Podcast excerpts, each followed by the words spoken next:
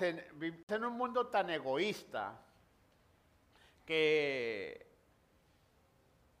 muchas veces no nos importa de nadie más más que de nosotros mismos, ¿no?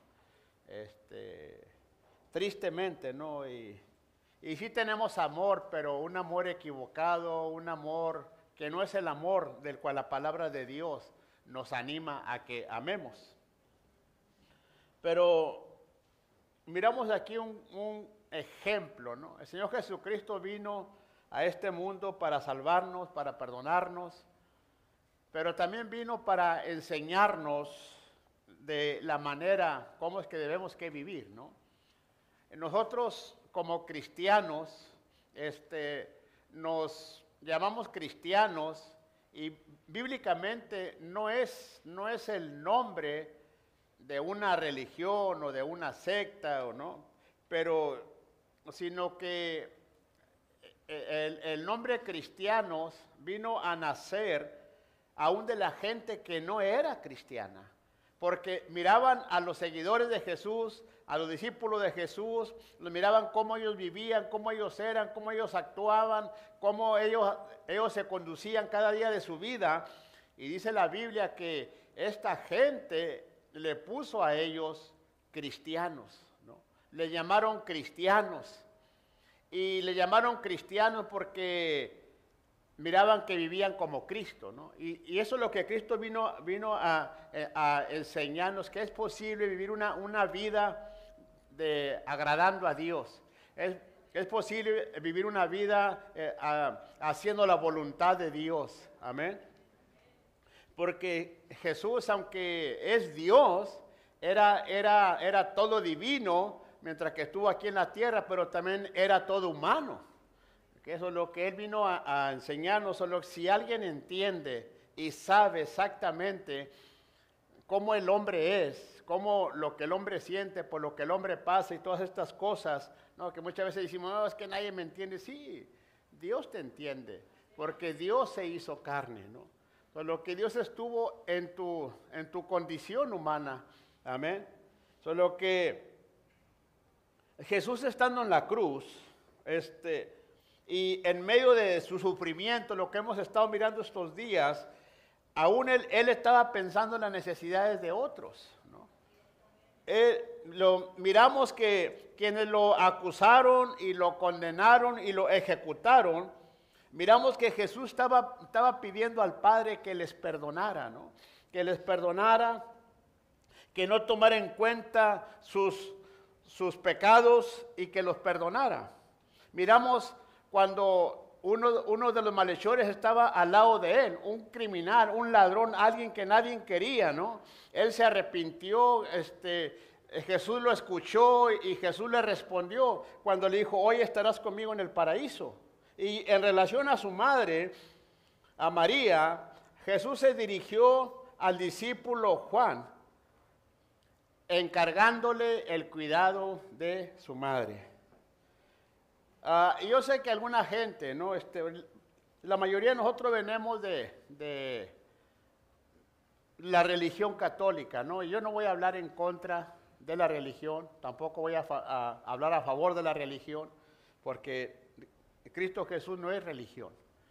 Pero nosotros creemos que María era como cualquier mujer, ¿no? Creemos que María era una mujer virgen. cuando, Jesús, cuando Jesús vino al, vientre de ella por obra del Espíritu Santo, ¿no?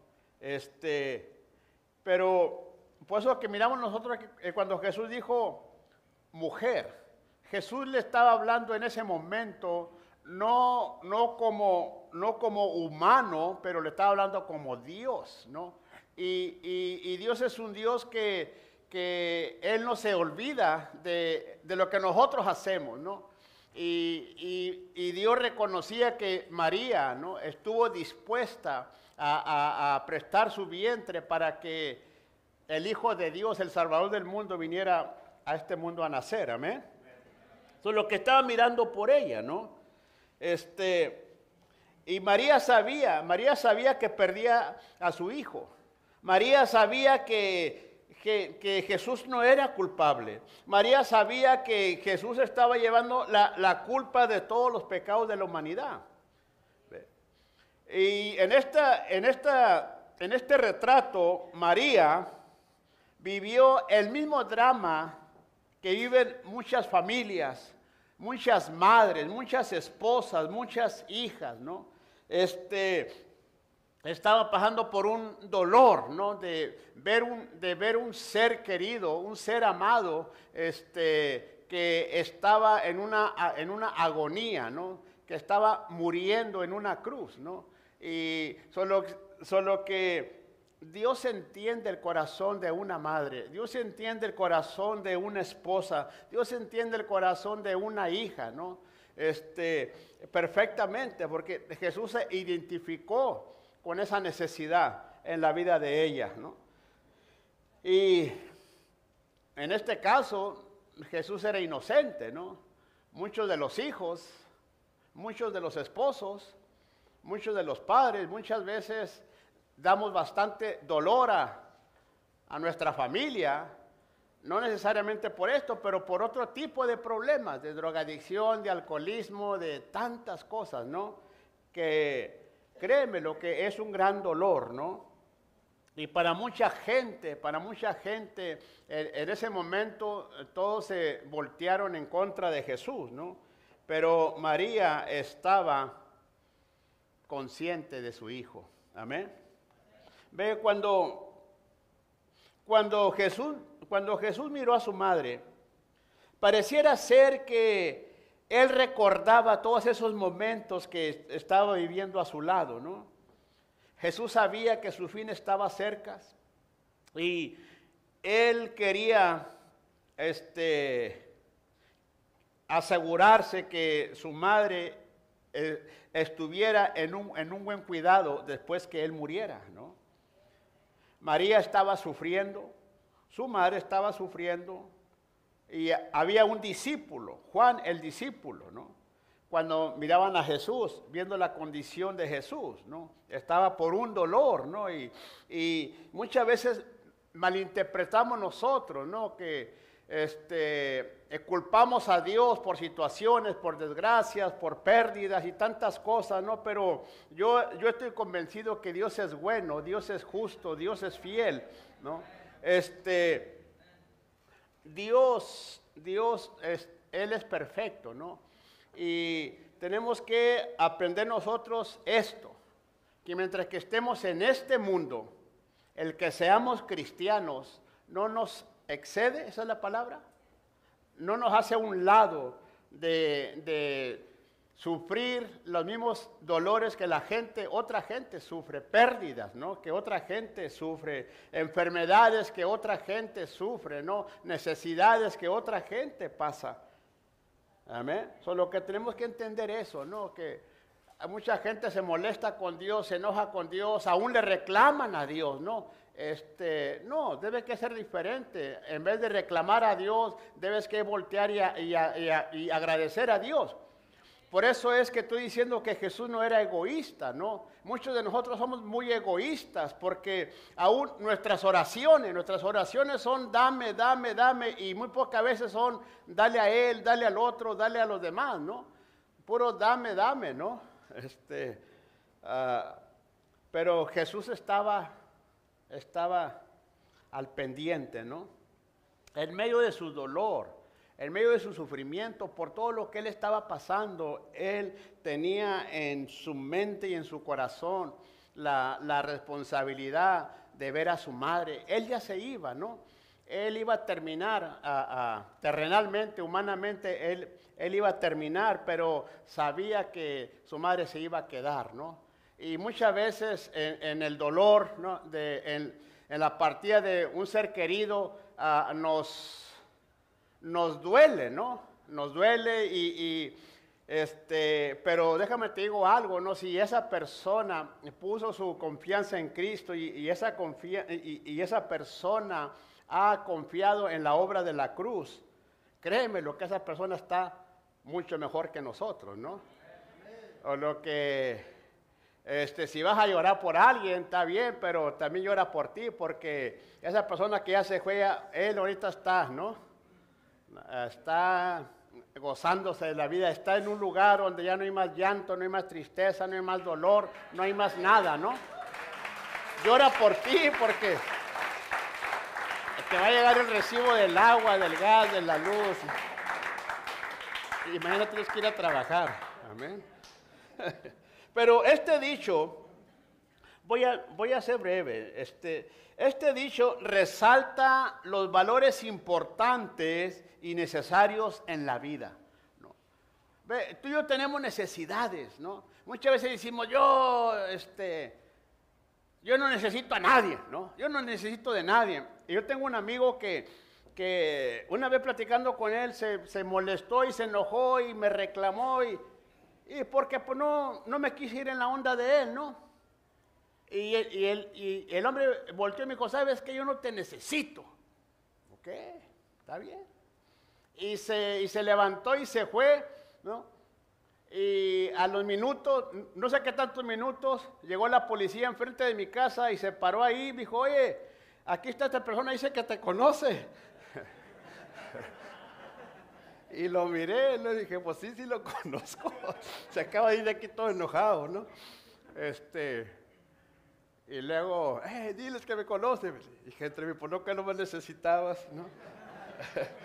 este, y le dije, no, sí, ya, ya hablé con los policías y, los policías dijeron, mira, lo que pasa es que acaban de robar aquí, aquí en la cuadra, ¿no? Y, y, nos dieron las señales de una persona que es parecida a eso, lo que tenemos que llevarlo para que, sí, llévalo. Ahí cuando caes me lo traes, pero no, no hay apuración. Solo que sí lo necesitamos, hermanos, amén. Sí lo necesitamos, a lo que no, no le tires, ay, que yo mero y que, no, yo, yo soy el, el hombre solitario, ¿no? Este, yo no necesito a nadie, esas cosas, ¿no? No vale solo que mal acompañado. No, no, es una mentira, es un error. Y, lo que vamos a estar viendo en esta, en, esta palabra, en este dicho de Jesús, cuando Jesús dijo, mujer, he ahí tu hijo, hijo, he ahí a tu madre, estamos viendo la relación, ¿no? Solo que entonces tenemos que valorizar. Número uno, tenemos que valorizar y cultivar una relación familiar. La, la familia es importante. Yo le voy a ser muy sincero a ustedes en esta mañana. Este, yo, yo desde el mes de febrero, o si no es, eh, febrero creo, que hice la decisión de preparar estas enseñanzas, ¿no? Y tengo a alguien que me está ayudando a, preparar estas enseñanzas y tenemos una, una serie, ¿no? Y la semana pasada me tocaba de compartir esta enseñanza, pero como, fue el domingo de resurrección, eh, cambié el mensaje, ¿no? Y, hoy, y hoy este, me tocó predicar de esto, ¿no?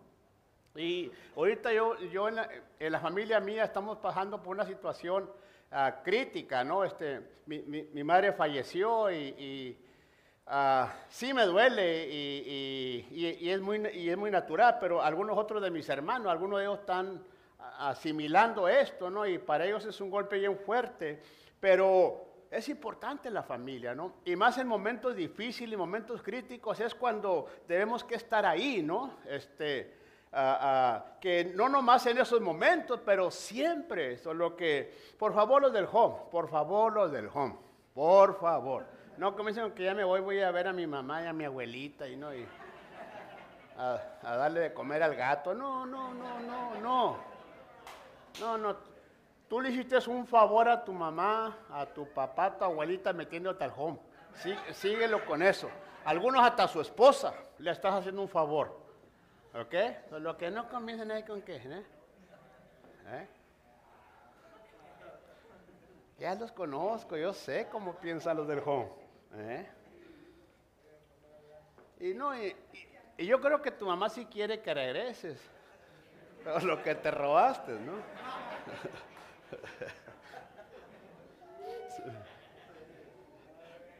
El cultivar la relación familiar. Eh, Éxodo capítulo 20, versículo 12, dice la palabra de Dios. Lo que la, primera cosa es cultivar una relación familiar.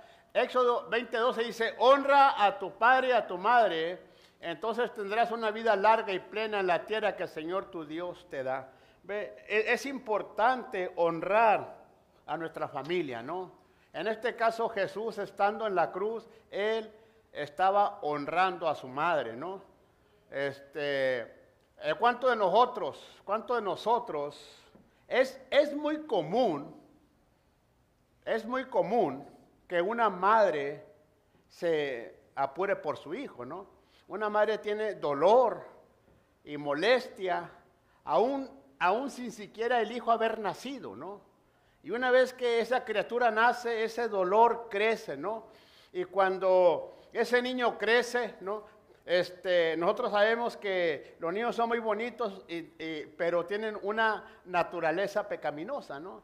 Solo que y gente, niños, es igual a problemas.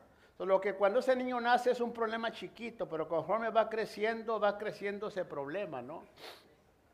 Y es muy común que una madre se apure, se preocupe de su hijo o de su hija. Lo que no es muy común que un hijo se apure por su madre, ¿no? Es muy- este, algunos hijos nomás el día, el día de la madre se acuerdan de ella, ¿no? Y, y le compran un pastel de 50 pesos y lo compraron en especial, ¿no?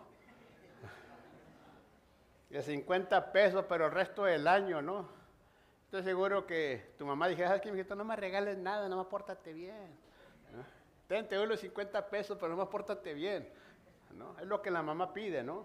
Entonces la palabra de Dios, la palabra de Dios hace mención de eso, ¿no? Ahora, en tiempos antiguos, ¿no? La ley, la ley para el trato familiar, ¿no? E- Era, era, tenía que ver con la educación, tenía que ver con valores morales, ¿no? Que muchas de estas cosas se han ido perdiendo. Pero este, Jesús siempre honró a su madre terrenal. Aún en sus momentos más difíciles, nunca la desamparó. Amén. Mira, en tiempos antiguos, cuando había un hijo tomador, rebelde, como algunos de ustedes comprenderán, este, la ley ordenaba que lo, que lo llevaran, ¿no? Ante los jueces. Y, los jueces declaraban que era culpable y lo mataban a pedradas. En otras palabras, en, vez de que le prefieres perder una manzana a que te eche a perder todo el costal. ¿No? Está muy tristes, hermanos. Olvídate, aquí faltaran, faltaran piedras aquí para algunos aquí. Efesios capítulo 6, versículo 1 al 3, dice la palabra de Dios. Hijos, y también dice hija, porque también hay hijas que, qué bárbaro, ¿no? Obedezcan a sus padres porque ustedes pertenecen al Señor, pues esto es lo correcto. Honra a tu padre y a tu madre. Ese es el primer mandamiento que tiene una promesa. Si honras a tu padre y a tu madre, te irá bien y tendrás una larga vida en la tierra. Es lo que la Biblia dice, ¿no? Dice que ese es un mandamiento con promesa, honra, ¿no? Solo que cuando tus padres te dicen algo, cuando tu mamá te dice algo, te lo dice por tu bien, no te lo dice porque te quiere dañar, ¿no? Y yo sé que tú le miras, ah, no, hombre, la jefita, ¿no? Ahora, pero es por tu bien, ¿no? No se meta conmigo, es mi vida, pero nomás te encerraban mamá, ¿no? Algunos del home, ¿no? Llegan al home y en la, primera visita, en la primera llamada, mamá, ya ven por mí, ya se me quitó lo loco, ¿no? Yo le doy gracias a Dios porque yo era un drogadicto bueno para nada, ¿no? Pero, y le di bastantes, bastantes problemas a mi madre, bastantes. Pero ahora tengo la, la- bendición, ¿no? Que yo sé que ella está con el Señor, ¿no?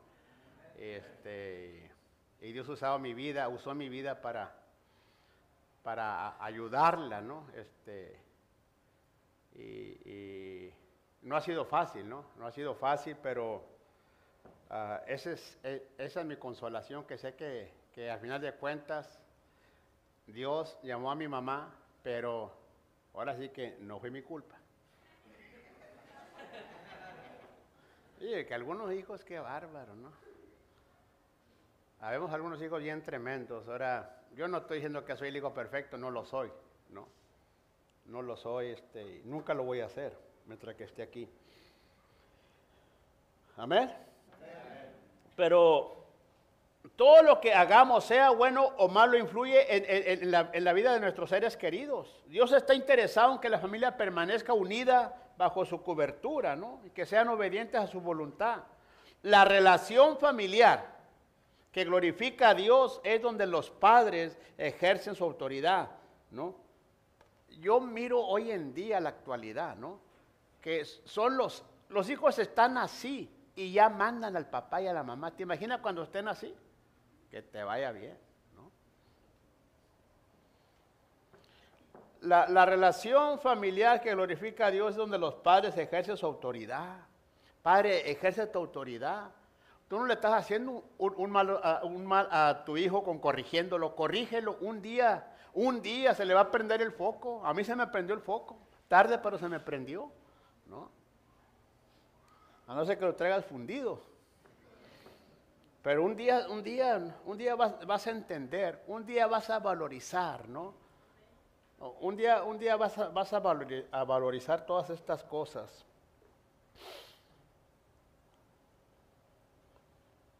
Pero la, la, relación familiar que glorifica a Dios es también donde los hijos honran a sus padres, no nomás el 10 de mayo, todos los días que puedas, cada vez que puedas, siempre que puedas. Muchas veces, muchas veces nuestros padres, nuestra madre, ¿no? Este, todo lo que lo hacen, lo hacen por nuestro bien. Lo, hacen porque nos aman, ¿no? Pero estamos enojados con ellos, ¿no? Estamos molestos con ellos. Yo creo que hay un dolor y un sentimiento cuando un, ser querido muere, ¿no? Y lloras porque sabes bien que ya no lo vas a mirar, ¿no? Sabes que ya no vas a oír su voz, sabes bien que ya no vas a estar con él, ¿no? Pero muchas veces es, es el remordimiento, la culpabilidad que, que nunca hiciste nada por esa persona, ¿no? Ahora, como creyentes, la consolación que uno tiene es que un día, si permanecemos en el Señor, en el caso mío, yo voy a ver a mi mamá. Amén. Y, es lo que le digo a mis hermanos, ¿no? Usted, usted, tú sabes, está bueno que te agüites aquí, pero, hey, tú la puedes volver a ver otra vez. Un día, ¿no? Y, tuve toda una semana para estar, para estar con mis hermanos, administrándoles a mis hermanos, a mi familia ahí. Este, pero bueno, es voluntario, ¿no? Pero la relación familiar, ¿no? Los hermanos, las hermanas, los tíos, los primos, todo. Esto, esto es una bendición, ¿no? Que muchas veces no queremos valorizar. Pero, pero se tiene que cultivar esta relación, amén. Y número dos, la relación familiar. Y, número dos, cultivar una relación de amistad. Amigos, eh, eh, Proverbio 17, 17, dice la palabra de Dios en Proverbio 17, 17, un amigo es siempre leal y un hermano nace para ayudar en tiempo de necesidad. ¿no? Entonces, amigos que se dicen amigos tenemos muchos. Pero verdaderos amigos no hay muchos. ¿no? En cualquier ambiente o en cualquier lugar, en cualquier situación, tanto en el mundo como en el cristianismo, ¿no? Muchas veces hermano y hermano y, ni siquiera el nombre te sabe, por eso le dices hermano. Porque ni siquiera el nombre sabes, ¿no? Dice que cuando se te olvida el nombre de la persona porque es bien tacaño, ¿no? Hermanos, Dios los bendiga. se cree. Este, Solo que muchas veces somos hermanos. ¿Y qué, ¿Y qué cuando ya no vaya a la iglesia? Ya se acabó la relación. ¿Qué tipo de relación teníamos? ¿no? Entonces nosotros tenemos que valorizar esto, ¿no? Y cultivar esa relación de amistad. Amigos no hay muchos, ¿no? Y tenemos que hacer amigos, ¿no? No vale solo que mal acompañados, son mentiras. Es una mentira eso. Juan capítulo 15, versículo 14 y 15. Dice la palabra de Dios, ustedes son mis amigos si hacen lo que yo les mando. Está hablando Jesús. Ya no los llamo esclavos, porque el amo no confía sus asuntos a los esclavos. Ustedes ahora son mis amigos, porque les he contado todo lo que el Padre me dijo. Jesús, Jesús, cuando Él vino a la tierra, cuando Él estuvo aquí, comenzó su ministerio terrenal, llamó hombres para que estuvieran con Él. Les llamó discípulos hombres a los, a los cuales él estaba enseñando, a los cuales él estaba tratando con ellos, ¿no? Pero, pero la relación fue tan fuerte, tan fuerte, que Jesús les llamó amigos. Entonces, cuando miramos a Juan, el discípulo Juan, sabemos que en esa noche, cuando, cuando tomaron a Jesús, muchos de ellos se fueron.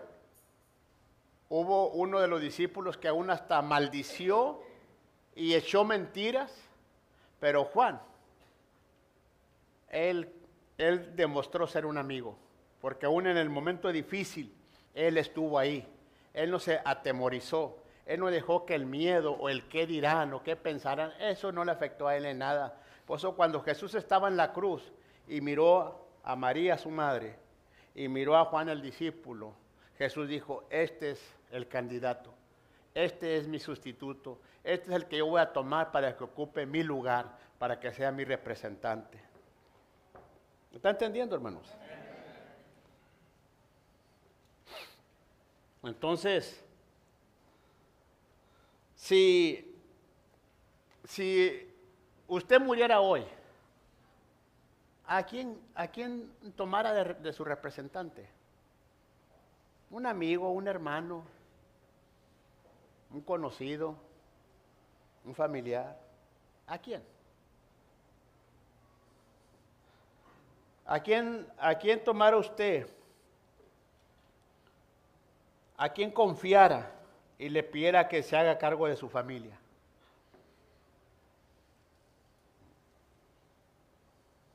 En caso contrario, si alguien muriera, ¿A quién de los que estamos aquí le pedirían, oye, ¿sabes qué? Quiero que seas mi representante. Este, voy a morir y quiero que tomes mi lugar. Te quiero encargar a mi familia, te quiero encargar a lo que tengo.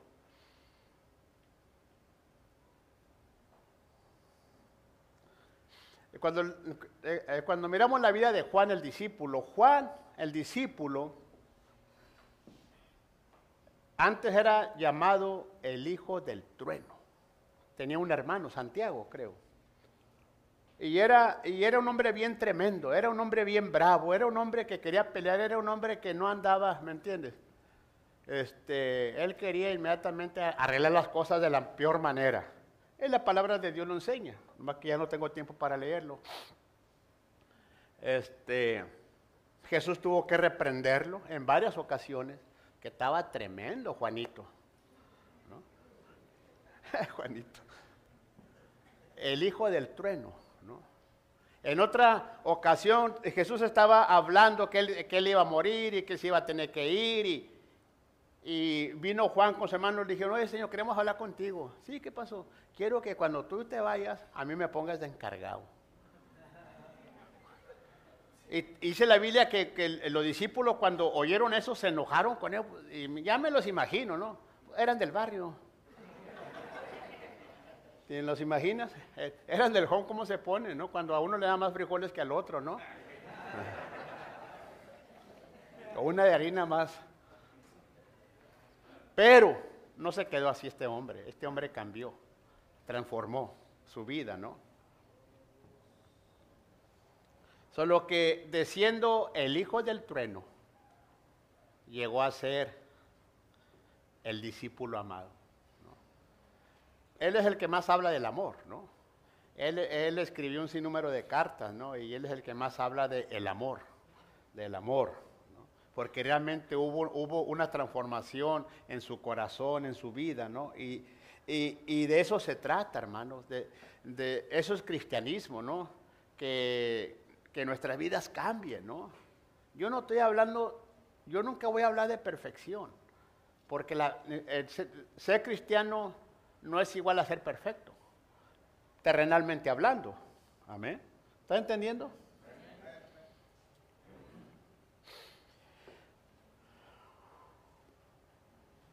Jesús nos coloca como representantes en la tierra y nos encarga el mismo encargo que le dio a María y al discípulo cuando le dijo, mujer, ahí tu hijo, hijo, y ahí tu madre.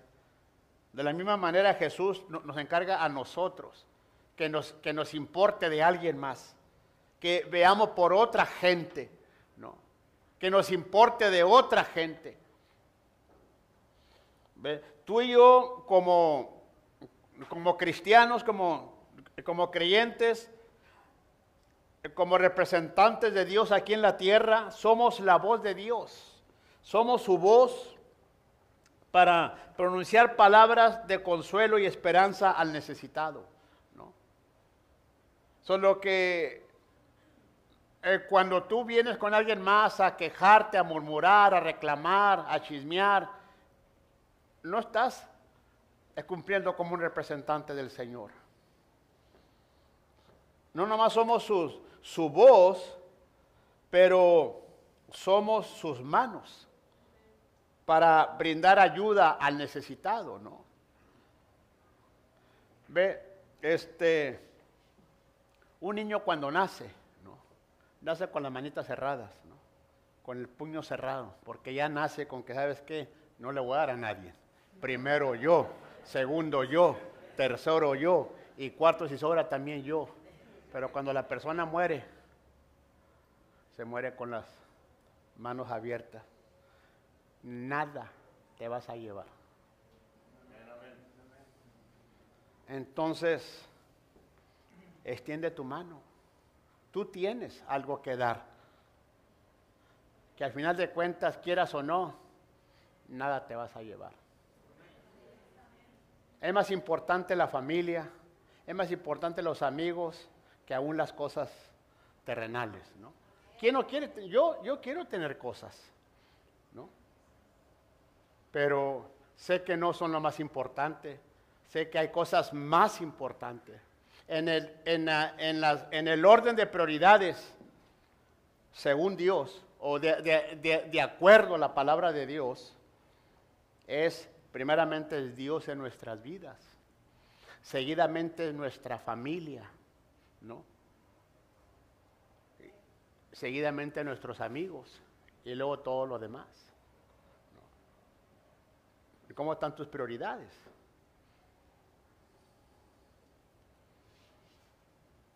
Amén. No nomás somos su voz y sus manos, pero somos sus pies para ir al necesitado y ofrecerles la gracia y el perdón que nosotros hemos recibido. Quiere decir que no te quedes ahí sentado, quiere decir que te tienes que levantar y tienes que ir a donde está la necesidad, porque la necesidad existe. Sí, tú, tú gracias a Dios que ya no tienes necesidad, pero hay mucha gente que aún está en necesidad. Y, es, está tan grave su situación que algunos de ellos deciden por quitarse la vida. Tan difícil es su situación. Y tú y yo tenemos la solución, ¿ve? porque lo hemos vivido, lo hemos sufrido, lo hemos sentido, pero lo hemos vencido en Cristo Jesús. Amén. Ya voy a terminar, me queda un minuto.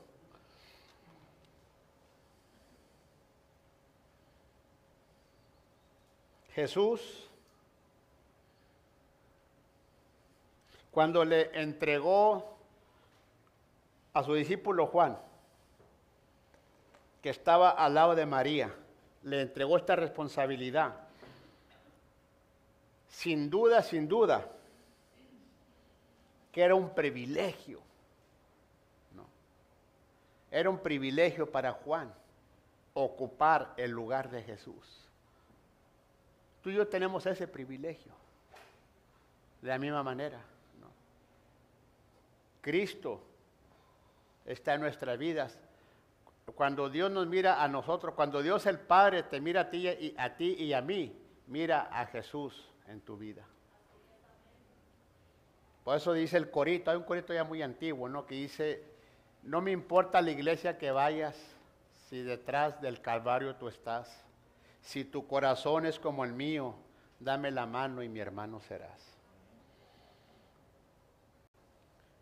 Una palabra de cuidado y de amor.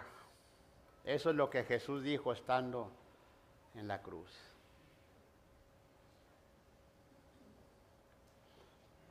Amén.